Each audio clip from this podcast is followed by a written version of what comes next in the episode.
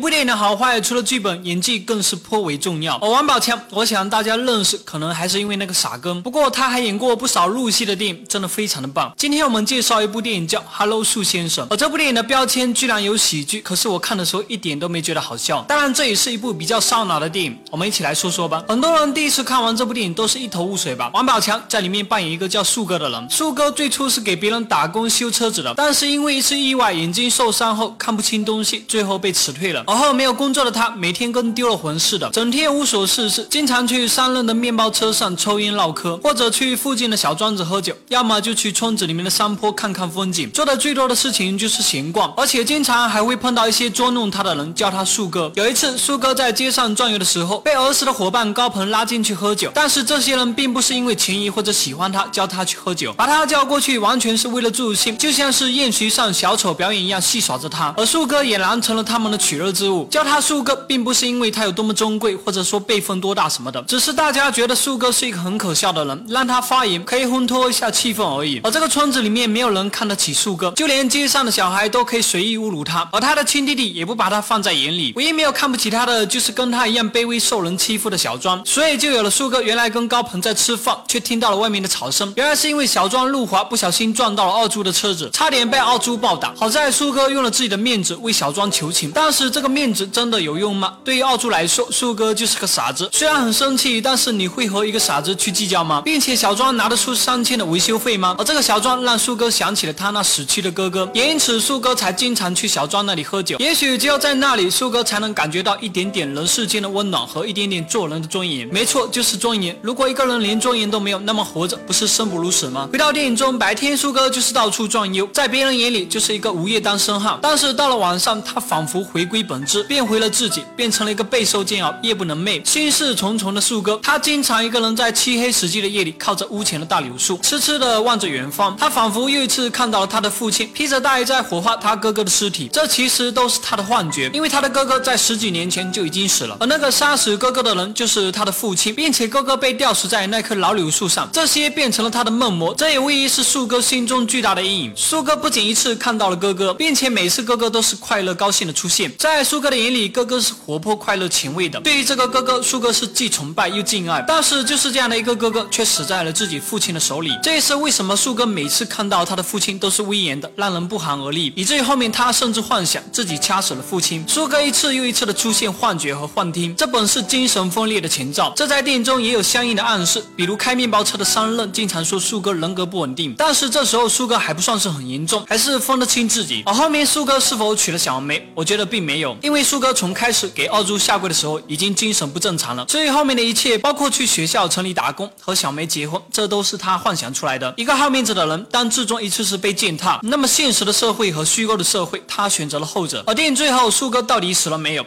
或许树哥真的是死了。而对于这个村子而言，唯一的变化就是多了一个疯子而已。好了，本期视频就到这里，我们下期再见。